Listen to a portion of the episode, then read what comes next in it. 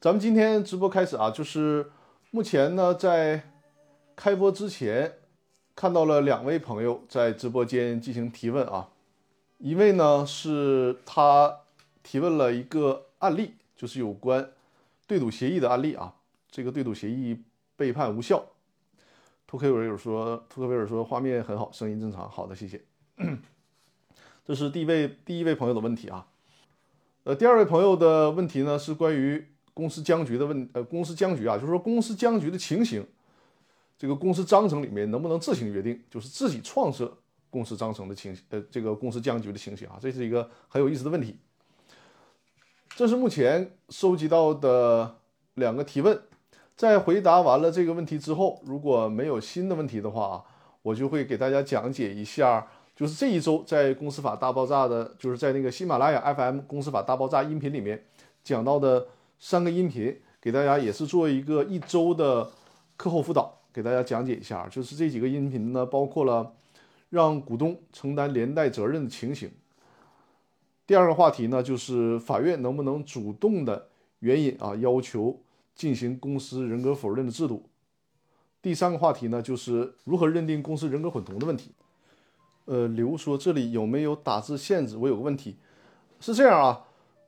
可能会有打字的限制。如果是比如说你你是一二百字，应该估计没有没有问题啊。如果文字多的话，那就是在公司法大爆炸的那个微信公众号上留言，我把那个幻灯片再投上去一下啊。在这个公司法大爆炸的微信公众号，呃，中中说张律师又帅了，不敢当啊。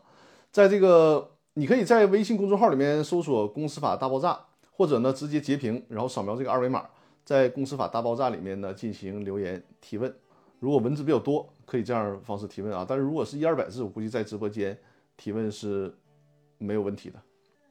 中说公司可以决定什么时间生，可以决定什么时间死吗？当然可以了，这个稍后会给你详细的进行解答啊。因为这个呢和我在后面那位朋友的提问。很像，有很很高的重合度，我们就一并来进行解答。那咱们看一下笑看风云的问题啊，他的提问呢说关于 IPO 对赌被判无效，麻烦张律师解读一下这个案例啊。他在我的留言板里面呢给我提供了一个链接，就是一个案例的链接，想让我分析一下这个案例啊。作为投资人应该如何设置对赌，或者呢避免对赌失败？当然我谈一下这个问题。实际上这个案例呢，因为呃，在直播间嘛，就是这种直播间的互动方式呢，没有办法去引用大篇幅的这些案例的讲解啊，没有办法说是通过通篇的给大家读一个读一遍这个案例，我只能是通过幻灯片截屏的方式啊，给大家大概的看一下。他所说的呢，就是这个案例啊，就是说题目是国内首例上海高院判定这种对赌条款无效，是这样的一个案例。呃，关键呢是大家就简单给大家描述吧，就是说这个。有一关于上市公司的对赌的问题啊，然后后面为什么无效？我给大家画上了一个红颜色的标志啊，大家看一下，就是这里面提到了说司法审判判定，凭借必须清理的对赌协议主张权利，法院不予支持。他这样就是无论你是做上市的准备还是新三板的准备啊，通常是需要清理掉对赌条款的那你。没有清理掉，比如说做在这个上市的审核的时候，没有被就没有把你这个条款清理掉，可能是因为一些或者是疏忽啊，或者是在这个审核的机构啊认为这个不称其为问题啊，所以说呢通过了，结果上市之后你还援引这个对赌条款主张对赌，那实际上呢就有违了啊，就是违背了这个关于上市审查的规定，所以说被认定呃认定为无效。那通过这个啊，我们就来。说一下这位朋友的提问，就是对赌的条款什么情况下无无效啊？如何能够避免这种情况的出现？别动不动呢签了个对赌协议就被认定无效了，这个对大家来讲啊都比较难受。啊，我看到了刘在直播间的提问啊，没关系，所有在直播间的提问啊，我在直播的时候呢都会给大家进行解答的，不用着急。我们先来解决第一个朋友的问题啊。就是说，大家只要把握一个原则，就我们可能不必花很多的时间去讨论这个案例里面的一些细节，就是告诉大家，通过我的直播讲解，告诉大家一个原则。这个原则是什么呢？就是在对赌协议当中，你们可以对赌。通常呢，基于公司经营的意思之志，法院不去干涉，但是不能违反这个法律法规啊，或者说不能违反一些强制性规定。你比如说，公司和股东对赌，那么其实呃，通过那个最高院的九民纪要，最高法院呢已经网开一面了。就过去来讲啊，从最高法院的判例来讲呢，就是公司和股东对赌一律是无效的。但是呢，在二零一九年九民会议纪要出来之后，那么公司和股东对赌不是完全无效，在什么情况下可以有效呢？就是哎，你这个公司你确实是有盈余，要不然你这个钱你也是拿出来分红给其他股东啊，你没有什么大量的外债，没有公司的亏损，要不然你这个钱也是可以分红的。只不过呢，因为对赌了，你这个钱分红啊，你可能只单独以赔偿金的方式支付给某一个股东，就是对赌成功那个那个股东，达到对赌条件那个股东。那么在这种情况下是有效的。为什么有效啊？因为你这么做并没有坑害公司债权人的利益，也没有造成公司实质性的抽逃出资，所以说呢，这种情况下是是有效的。那实际上我今天谈到这个案例也是，就是你们去对赌，但是如果有违反法律法规的情形，那么就应该是认定无效的。那你像今天提到的那个上海的这个案例，他可能会认为，哎，你这个上市审查的时候不应该，就是本来就是应该清除对赌条款的，你没有清除掉，漏网之鱼，然后呢，你们。再去诉讼主张这个对赌条款无效，可能会是基于这个理由啊，被认定为这个对赌条款无效了。那么从公司法的原则角度，最主要的探讨的就是说，你不能出现公司股东抽逃出资这种情况，或者是呢通过所谓的对赌恶意的损害公司债权人的利益。你本来对于债权人来讲，你这个公司承担就是以以资产为限承担的这个责任，股东以出资额为限承担有限责任，结果本来公司就那么点钱。你还全通过对赌的方式赔给股东了，让某些股东拿走了，导致债权人的债权没有办法得到清偿，这种情况下这是不行的啊。所以说，对赌呢就主要把握这个原则，你不能有违公司法的这个最基本的原则，或者是呢你的对赌里面不能出现违反法律法规的这种强制性规定的情形，否则的话，相应的条款就会被认定无效。好，那咱们看一下直播间里的提问啊。刘啊，因为你的后面的那两个字，呃，被遮挡上了啊，就只能看到你的姓。对于中的题回他的在直播间的问题啊，看一下，说公司可以决定什么生时间生，可以决定什么时间死吗？这是可以的啊，就是所谓的什么时间生，就是公司什么时间成立；那所谓什么时间死呢，就是公司什么时间解散了。这就是公司作为法人的生命周期嘛。这个公司解散的条件是可以自行约定的。关于这一点。还有更详细的说明，在下一个问题里面会进行充分的解释。呃，刘呢，他在直播间里面啊，刘在直播间里面的提问是：请问一下张律师，注册公司时，地方工商局要求用模板，在后面加上了有具体细节以股东协议为准，后面的股东协议，呃，后面的股东协议与工商公呃与地方工商的模板又有冲突，那么按哪个执行？这是一个很现实的问题啊，就是在很多的地区吧，也不单单是比如说一些经济欠发达的地区地区啊，就是据我所知啊，我的很多客户里面，这种北上广深的这种，我们认为呃经济比较发达呀，这种对于呃公司治理更加相对比较开放自由的地方啊，可能他对股东协议或者是对于自己制定的公司章程，也会有一些让我们就觉得想不通的各种各样的约束啊。在这种情况下呢，我们就可以制定一份股东协议和公司章程呢，做出一个互补。呃，通常你像很多地区它是这样，就是你在公司设立的时候，你的那个公司章程呢，必须得用工商行政管理部门提供的那个模板。但是呢，你可以自己修改，就是公司成立的公司成立之后了，你通过修改公司章程的方式，可以再修改成你所要达到的那个定制化的公司章程。还有一种情况，就像我们。呃，直播间里这位朋友提问的那样，就是压根儿工商行政管理部门呢，他不太接受你的这种个性化的公司章程，那怎么办呢？很无奈的方式，那就只能是通过股东协议的方式了。通过股东协议的方式，然后就像这里面提到的，我们原引就是，如果是公司章程约定和股东协议约定不一致的，以公司章程为准，那只能是这样啊，没有更好的办法。而且啊，这个有的时候股东协议为什么说股东协议非常必要呢？就即便有公司章程了，通常我也建议我的客户呢有一套股东协议，因为很多股东协议的东西啊，就即便是工商行政管理部门不去限制你，有一些内容是不便于在公司章程里体现的，比如说一些特殊的分红条，呃，特殊的分红条款，或者是呢，就像我们今天提到的这种对赌的条款，或者是同股不同权的一些条款啊，或者是一些考核性的、惩罚性的这种条款，是不便于在公司章程里面这种公开的去披露出来的。所以说呢，另行制定一种股东协议来进行完善，这就是给出给到你的一个解决的方案啊。笑看风云啊，刚才提问的这位朋友笑看风云，在直播间里补充了一下，说投资人和创始股东，而不是和公司签对赌，是否可以？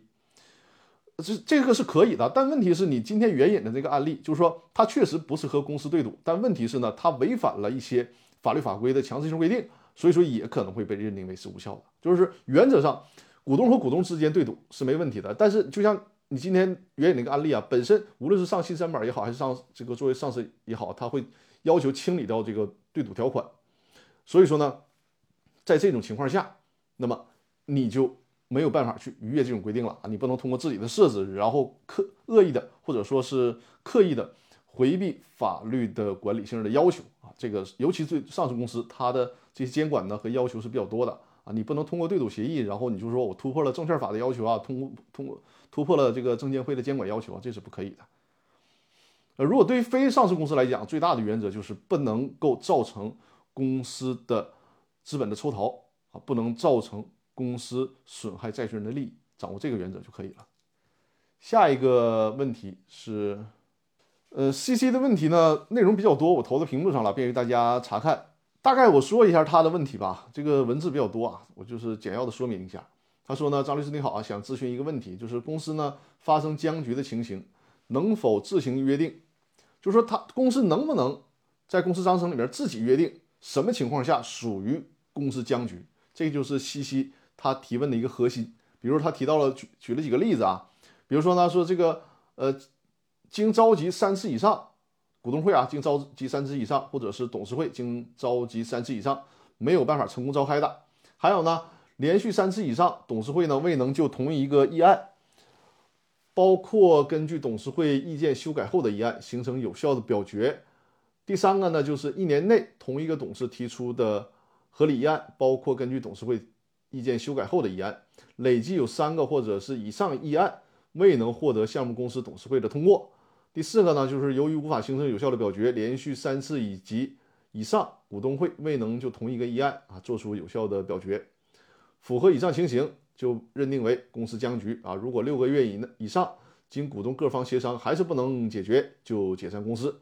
他想问一下，这种约定是否有效？因为这些约定呢，比公司法司法解释二规定的两年以上不能召开股东会这种约定要更加的宽松。这种约定啊，首先大家看到屏幕上的这些文字啊，就是西西所提出了他们公司章程里面想设置这种个性化，就触发了以上的这个大概四种情形。就会被认定为公司陷入僵局。那咱们看一看公司法司法解释二是怎么规定的啊？这是公司法司法解释二当中所规定的公司陷入僵局的情形。我把它这个稍微缩小一些，便于大家查看啊。稍等一下，好，这个大家看一下啊。这是公司法司法解释二，就是认定公司僵局的四种情形，包括了公司持持续两年以上无法召开股东会或者股东大会，经公司经营发生严重困难的。第二个呢，就是股东表决时无法达成达到法定或者公司章程规定的比例，持续两年以上不能做出有效的股东会或者股东大会决议，公司经呃公司经营管理发生严重困难的。第三种呢，就是公司董事长期冲突且无法通过股东会或者股东大会的进行解决，公司经营管理发生严重困难。第四个就是经营管理发生其他严重困难，公司继续存续，使公司利益受到重大损失的情形。这个就是公司法所解释的啊，四种情况属于公司的僵局情形。那么你这个问题非常好，就是说，除了这四种情形以外，公司能不能自己去约定什么情况下属于公司僵局？实际上，关于这个问题啊，无论是公司法还是公司法司法解释都没有触及到。你提的呢是一个比较新颖的问题，但我们从它。就是你们公司自己这么约定有没有效？我们从理论上去疏导一下，你可能就会发现，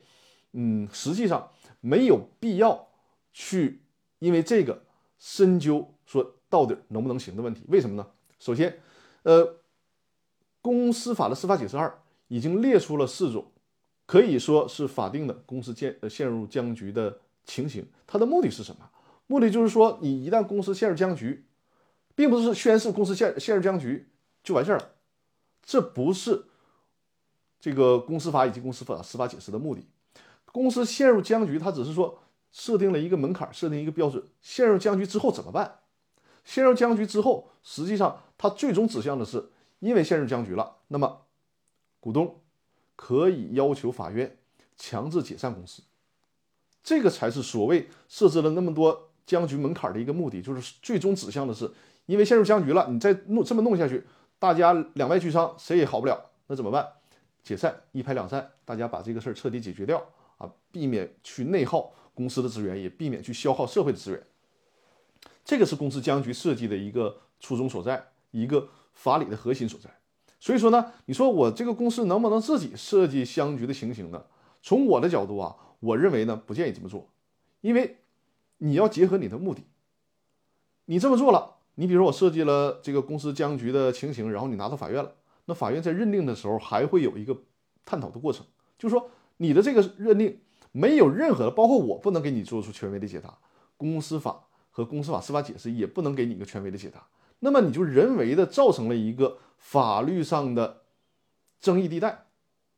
那你说你作为公司的实实务操作，你弄出一个法律的争议地带，然后交给法院去裁决，这个事儿总是不稳妥。那你的就是你设计的这个问题的初衷，其实我是理解的。这个事儿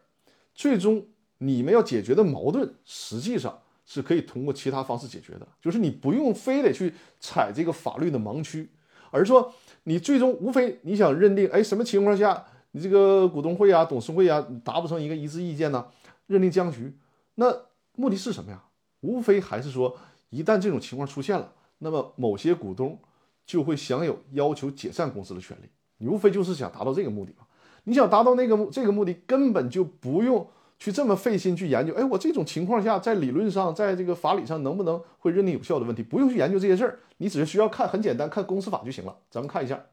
看公司法的第一百八十条，公司法的第一百八十条里面非常明确的指出了啊，说公司可以因以下的五种原因解散，其中一个原因就是第一项里面的，是说公司章程规定其他解散事由出现，这就很简单了。你就不用费心去研究我什么情况下算是公司僵局，然后我自己创设一个解释，说什么情况是僵局。你只要把你刚才这些情况啊，你这是四种情况、五种情况，不要给它指向公司僵局，而指向什么呢？就是如果发生了这种情况，那我持反对意见的股东，或者是持赞同意见的股东，或者是任何的股东，都可以要求公司解散。那么公司就具备了解散的情形，这就可以了。你这种约定。有了明确的法律规定，到哪儿都没有争议，任何的法官都会支持你的诉求，因为你的公司章程对于公司解散已经约定的很明确，对应于公司法的第一百八十条也很明确了。你比如说，你在这个公司解散情形里边说，哎，我公司只要连续三年不盈利，我都可以解散，或者是呢，我公司盈利了，但是三年累计盈利达不到一个亿，我都需要解散，这个是你们自行约定的。法院和法律是不会干涉的，说或者说你说我这个公司呢，觉得股东大家呢很不合拍儿，然后呢股东对某些事儿没有办法形成一个我们当初预想的，比如说当初设计了，说我这个呃公司设立三年之后呢，我们大家一起吸纳一个新的合伙人进来，结果呢大家对这个事儿达不成一致意见，那说哎这种情况我们虽然公司业绩很好，我也。给他设计成公司解散的事由，可不可以？都是可以的。所以说，你的这个目的啊，就是通过把你所涉及的这些公司的分歧呀、纠纷呐也好，引直接引入到公司解散情形就可以了，就可以完美的把这个问题解决掉。呃，西西有没有在线啊？这是对你这个问题的回复。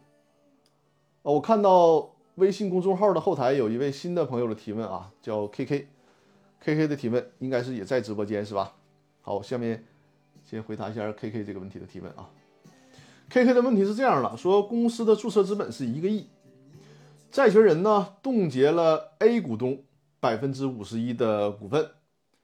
债权呢总共是二百万，这个 A 股东就是不还钱，债权人可以申请公司破产吗？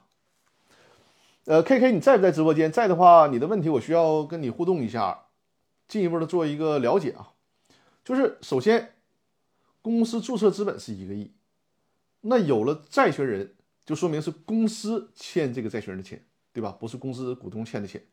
那持股百分之五十一的股东，那他的对应的注册资本就是五千一百万。那 K K 在直播间很好啊。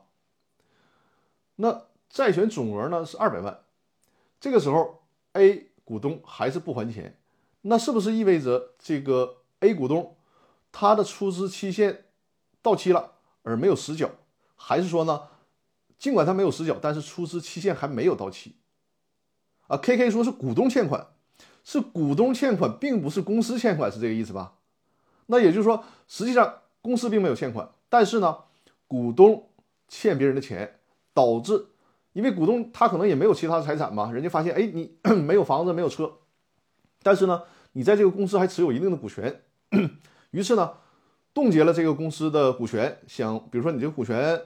进行拍卖、变卖，还能值点钱，那人家债权人还能拿回来点，挽回挽回一些损失，对吧？那就是这个意思，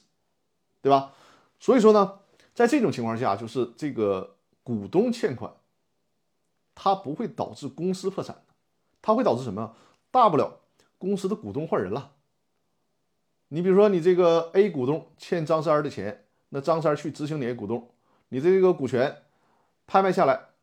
或者是二百万，或者是呢一百万，或者是就几万块钱啊，总之就是你全卖了，可能也没有办法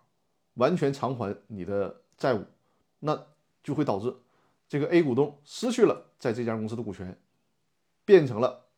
就是通过拍卖买得他股权的那个人，比如李四啊，或者张三本人呐，或者是其他任何人买了这个 A A 的股权，仅此而已啊。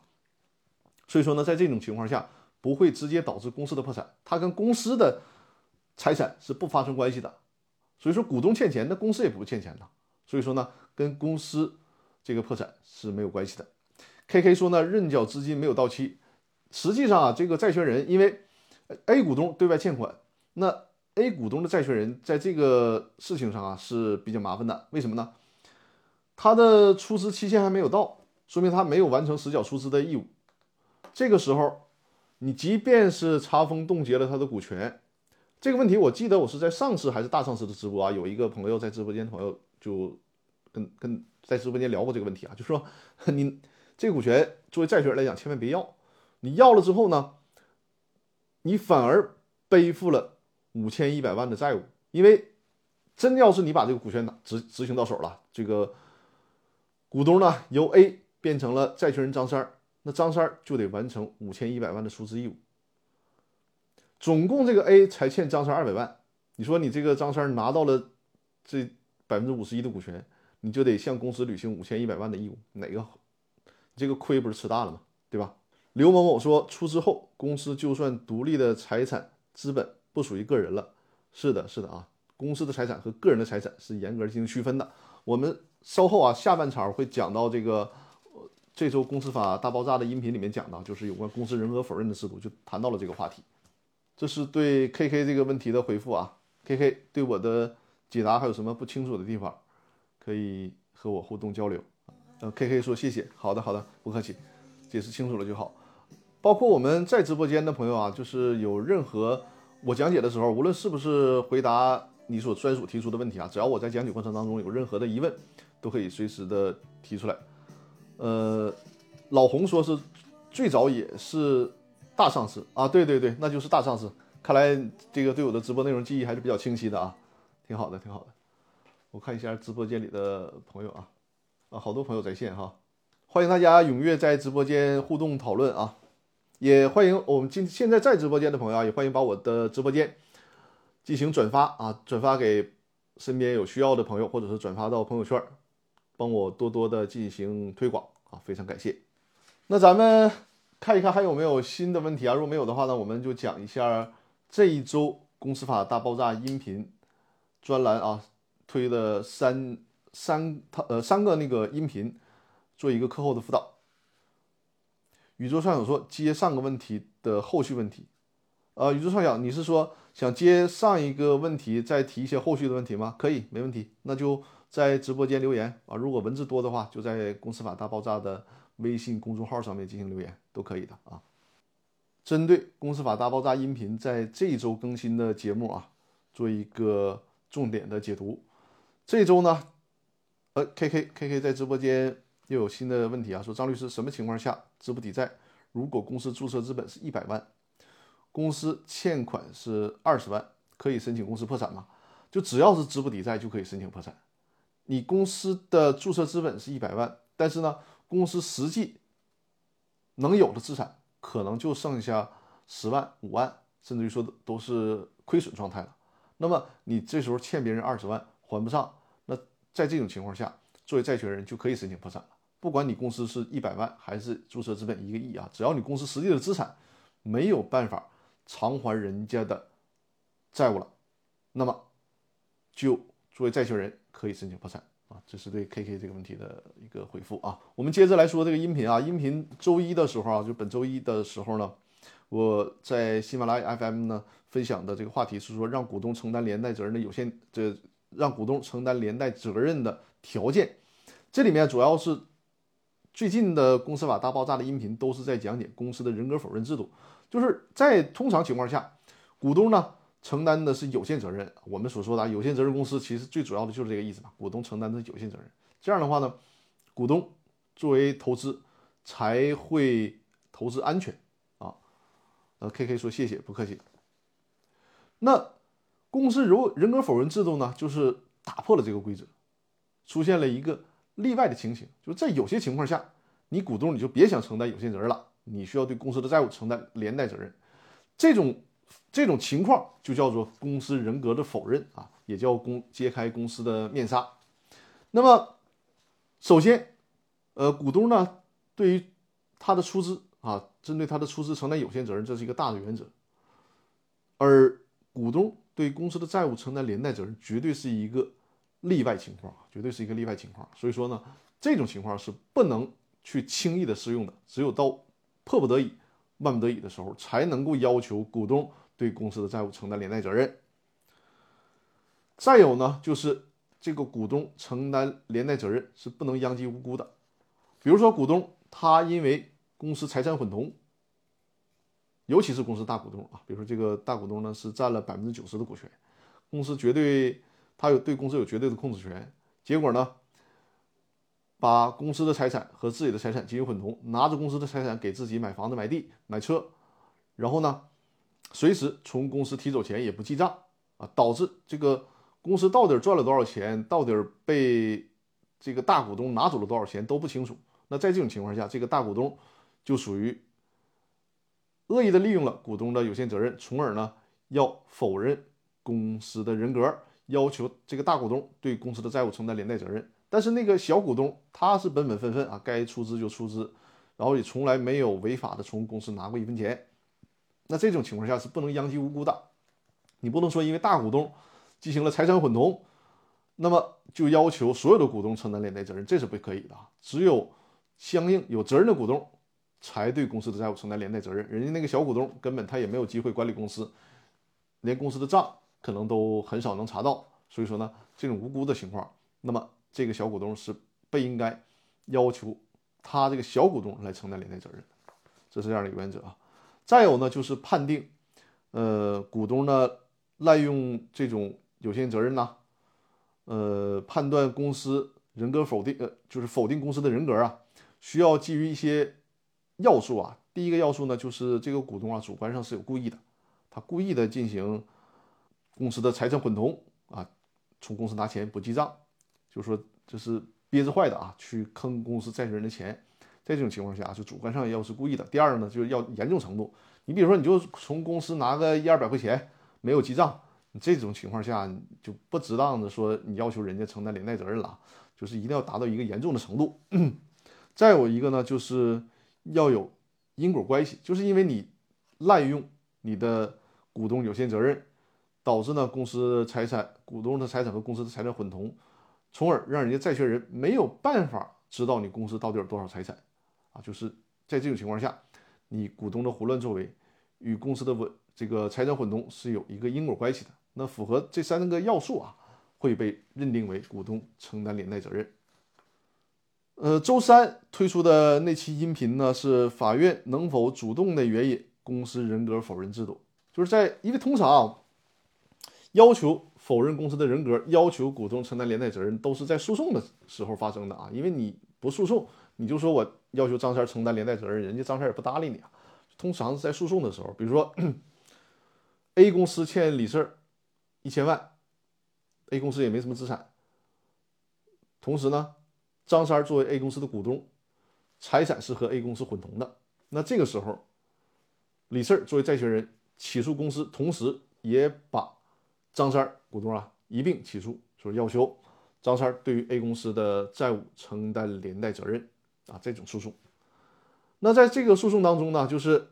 你作为债权人，你去起诉了，人家法院才去管。我们假设啊，这个 A 公司它。既有张三儿，还有另外一个股东隔壁老王啊。但是这个隔壁老王呢，在别的方面人品不行，但是在这个钱上面还是很谨慎的啊。就是虽然也是股东，但是呢也没有什么过错。或者我们退一步讲，即便是隔壁老王啊和张三是同流合污的，都从公司拿钱，都有财产混同的情况。那么作为李四呢，起诉的时候只起诉了 A 公司和张三，没有起诉隔壁老王。这个时候，法官审理案件就不能说，经过了了解，说，哎，你这个隔壁老王啊，你也不是什么好东西，你呢也得要对公司的债务承担连带责任啊。这个法院不能这么说，就是，即便发现了张三和隔壁老王都随便拿公司的资产也不记账啊，导致公司的财产呢既和张三的混同，也和隔壁老王的混同，但是无奈人家债权人李四只起诉了公司和张三。没有起诉隔壁老王，那在这种情况下，法院不能主动要求隔壁老王对公司的债务承担连带责任，这个是一个很重要的原则。所以说，我们如果作为债权人起诉的时候，你就一定要搞清楚啊，你别遗漏了相关的责任人，因为你即便你你遗漏了，人家法院是没有义务啊，法院也不可以主动的给你去追加的。所以说，这种权利就完全靠自己来进行主张啊。周五的这期音频呢，就是讲到了主题是公司的人格混同啊，这个是主要讲解九民纪要的第十条。九民纪要的第十条呢，就是描述了公司人格混同的具体情形啊，包括了你这个主要就是你的财产不记账啊，就是你从公司拿走钱不记账，这是最大的问题啊。包括你说这种混同呢，包括业务上的混同，也包括员工的混同。你可能是 A 公司和 B 公司财务人员都是一个人啊，这是人员的混同，包括呢提到了就是核心，比如说你那个经理啊，或者是高管都是一批人，或者财务人员也是一批人，甚至于说有的助手都都是混同的啊。公司和股东不分家，可以说呢都是自己家的园子啊，比如说你自己弄了一个别墅，家在这儿。然后呢，公司的注册地址也在这儿，就是这种住所，住所是混同的。那认定这些混同的要求，呃，元素啊，它不要求说我刚才所提到的所有的元素同时具备，不要求同时具备啊，就是只要有一些重点的问题具备了，那么就可以认定公司人格混同。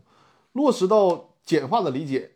就是两大原则。第一大原则呢，就是说你公司是否具有独立的意识。这种独立独立的意思就是你这个公司自己能做自己的主。我公司的，比如说公司我决定买设备，那么我公司可以做做出决定，而不是说 公司所有的事儿都听命于股东的，因为毕竟股东和公司是两个独立的主体。再有一个呢，就是财产是否独立，这点是非常非常重要的啊。你说公司有一套房子，结果呢是股东在用，而且呢花的是公司的钱。啊，然后这个房子水电费呢也是公司在出，甚至于说，公司出钱买的房子，然后却落到了股东个人的那个，就是房主是股东的个人，这就是一个公司没有独立的财产啊。如果公司没有独立的意识和没有独立的财产，就通常会被认定为公司人格混同。这是上周音频啊，做给大家做一个课后的辅导。如果大家有任何的问题，都可以，如果是在喜马拉雅啊，那就在那个喜马拉雅的我的音频。下面评论留言提问也可以的啊，或者是来我的直播间进行互动交流。然后如果大家因为我直播还有十多分钟结束嘛，如果大家在这个期间还有什么问题，可以抓紧时间留言提问，我九点就会结束。当然了，如果在九点之前大家没有更多的问题了，我们的直播呢也可能会提前结束啊。感谢 Monster 送出的礼物，感谢老红送出的啤酒，谢谢谢谢。这个是我的微信号啊，如果大家有线下的法律服务需求啊，比如说公司股东协议、公司章程的起草、公司股权架构的设计啊、股权激励计划的制定啊，包括这个公司的清算解散、公司股东纠纷，或者是常年法律顾问的需求啊，都可以加我的微信和我联系啊，我和我的团队会给大家提供这个方面的服务。我的微信号是五二幺五六三二。另外呢，如果大家有绩效管理的问题啊，郎老师在不在线？郎老师在线的话，告诉我一声啊，然后跟大家打个招呼。就是因为尤其在我们做股权激励的时候，通常呢是需要我和这个我们的团队的绩效管理专家郎老师进行合作啊，给大家来制定这种非常可以落地的股权激励计划。呃，刘说张律师能看见发的问题吗？什么时间发的？是在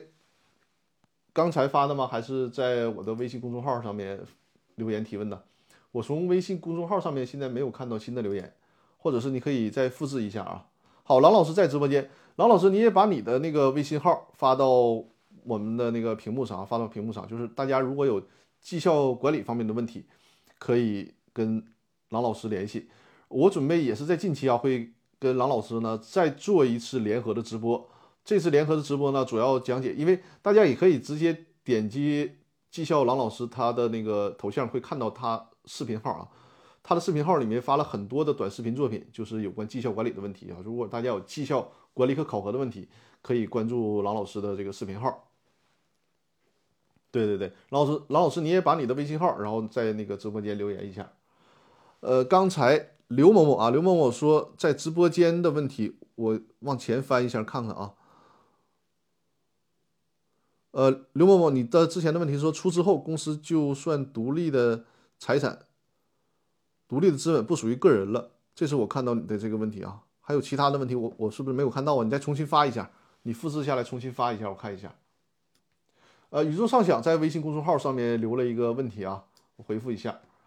没事儿，呃，刘某某，你就是把你的问题复制一下，然后再重新发。我可能是没有翻到你那个问题啊。我们先回答一下那个宇宙畅想在微信公众号上的这个问题。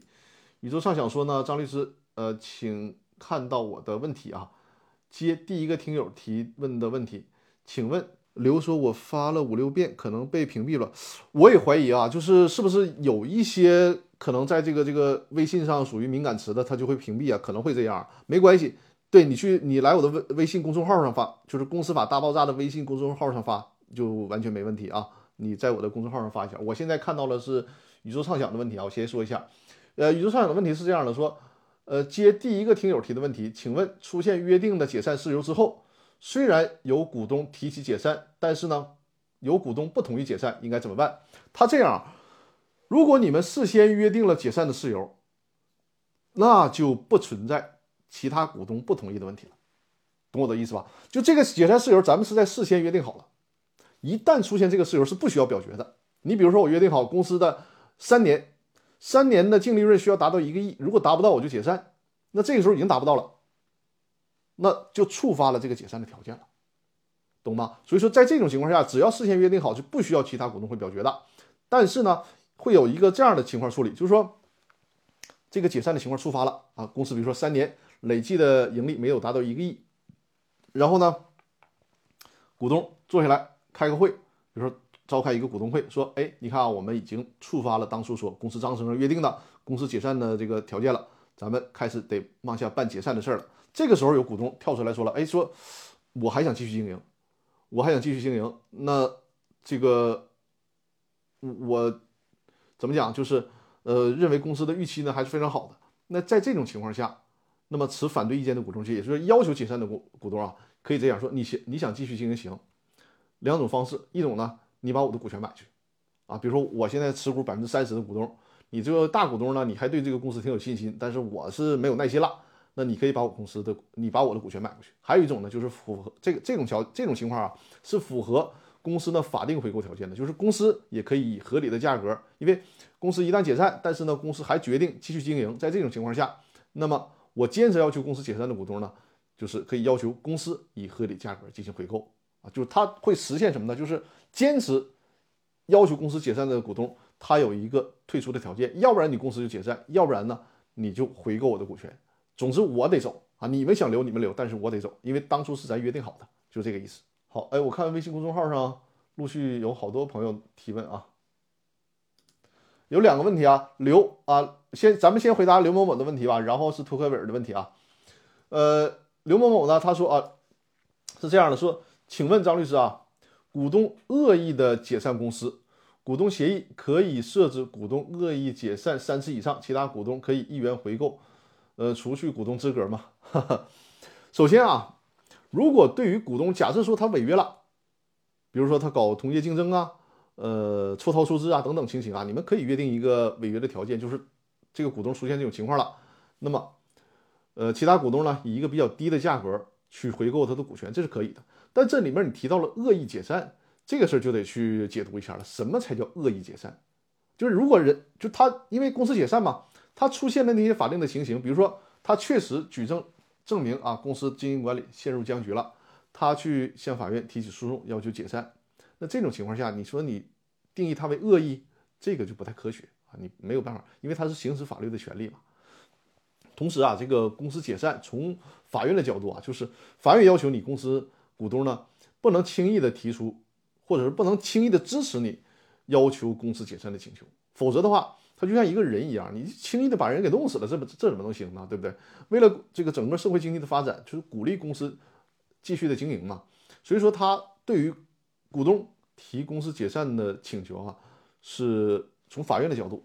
也是要求非常苛刻的。就是说，你股东需要穷尽了所有的手段，都没有办法去解决公司经营管理僵局的问题，法院才会支持他的解散请求。因此说呢，你说的这种。恶意的提出解散，从实践当中啊，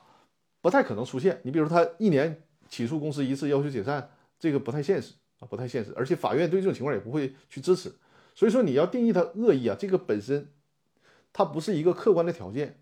所以说呢，你不好评判。你这种写出来了，那没有就是第三方很难去评判他到底是恶意和不恶意，懂我的意思吧？所以说呢，你对应的触发了恶意，然后从而。其他的股东以低价回购他的股权，你那个出发点就很难启动起来，这是一个技术问题。呃，刘明友说未分红，未分红是啥意思啊？就是他因为公司没有分红就要求解散公司吗？那他就提诉讼好了，法院也不会支持他了，因为公司分红与否啊，就是法院不会强制要求公司分红的，这是公司纯粹是自己内部的事务啊。所以说呢，你在这个。设设计公司解散条款的时候，你这种说设置了一个前提条件，说恶意解散，然后呢，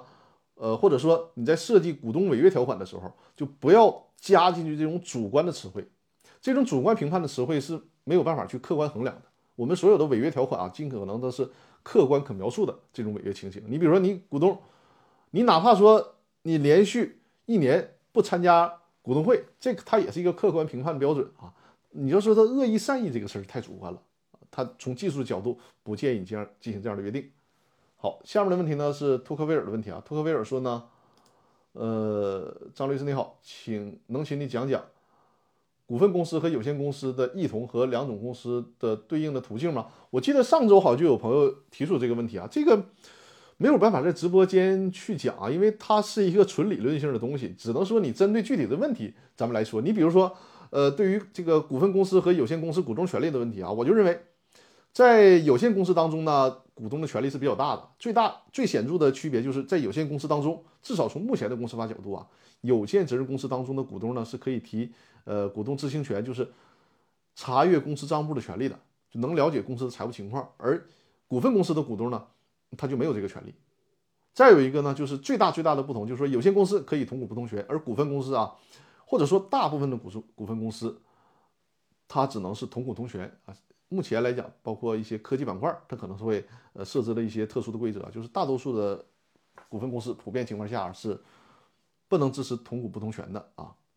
再有就是表决权的问题啊，就是股东会呢，有限公司股东会，那么它是以全体股东，比如说你出什么决议了，全体股东过半数，这是一个对一般事项的一个有效表决，有效表决啊，它的基数是全体股东，而股份公司呢是以出席股东大会的股东作为基数，这个也是一个很显著的区别啊。至于说你要说了解全部的这个有限公司啊、股份公司的差异，这个恐怕就得是。通过研读公司法这个相关书籍的方式来进行学习了，这个没有办法在直播间完全去进行讲解。托黑贝尔说，股份公司转让股份不需要经过其他股东同意，这个是的，这也是区别之一。就是说，有限公司是股东有优先购买权的，而股份公司呢，因为股份公司纯粹是资合性的公司啊，有限公司是人合性加资合性，有限公司。出让股权的时候需要经过其他股东同意，或者是其他股东行使优优先购买权。而股份公司你随便卖啊，只要有人买你就卖就行了，你不用通知原来的股东，这就是一个差异啊。就像类似这种差异呢，就是你具体想到什么问题来具体提问，我来回复啊，就没有办法去除除非说我做一堂课程啊，这堂课程专门讲解这个有限公司和股份公司的异同啊。对，老红说他问过啊，应该是上次直播问过对吧？嗯。这是《公司法大爆炸》视频精品课的购买链接啊，就是这套课程。呃，这个二维码里面包括了《公司法大爆炸》的视频精品课，以及呢公司如何注销公司的这个整套的课程，还有就是一套电子商务法的课程啊。欢迎大家订阅这几套视频课程，这是视频课程的二维码啊。如果是喜马拉雅的朋友看不到画面也没有关系啊，在《公司法大爆炸》的微信公众号里面。回复视频课程就可以啊，然后再给大家看一个单独的课程啊，这个也是比较好的一个课程，而且这个单价是相对呃比较便宜的啊。这个呢就是融资法律风险防范及失败案例的解析，这是通过三个案例啊，其中一个是我自己亲亲自经办的案件，用案例的方式给大家进行的讲解。说一下就是股关于股东圆桌派的问题啊，股东圆桌派呢，因为最近，嗯，好多沈阳我们沈阳本地的那个粉丝啊，加了我的微信，我们聊的还是不错的，所以说呢，呃，有意向在我们沈阳本地搞一次股东圆桌派，我和郎老师都会。一起参加这个股东圆桌派，大家可以扫描屏幕上的二维码，或者直接在《公司法大爆炸》的微信公众号里面回复“股东圆桌派”都可以啊。就是需要一个认真的填写他的报名表格，因为股东圆桌派呢是报名然后邀请制啊，呃是需要经过一个筛选的，因为我们每次的活动呢通常是三到五人，不能太多，所以说呢会有一个筛选，因此大家需要认真的填写这个表格啊。当然了，外地的朋友啊，就是。全国各地的朋友都可以扫描这个二维码进行报名，因为只要是在这个防疫政策允许，我们就会到这个报名比较集中的城市进行我们的股东援助派。呃，郎老师说年底之前还有两个城市的计划，是的，是的啊。那好，我们今天的直播呢，正好时间也到差不多了啊。然后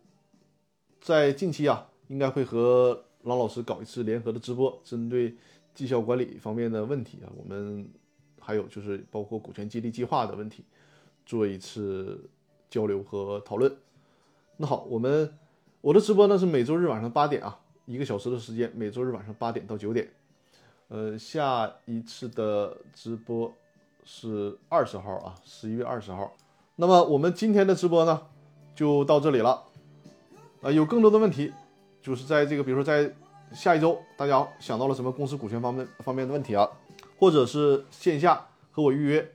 就是进行电话咨询，当然了，这是线下的预约呢，是需要付费进行咨询的啊。在直播间的咨询呢，目前还是免费的啊。所以说，如果有任何的公司股权方面的问题啊，都可以在《公司法大爆炸》的微信公众号留言提问。感谢宇宙畅想和郎老师送出的礼物。那好，我们这周的直播呢就到这里了，祝大家下周呢心情愉快，工作愉快，一切都顺利，好吧？我们下周日的晚上八点再见，谢谢大家，谢谢谢谢，再见再见。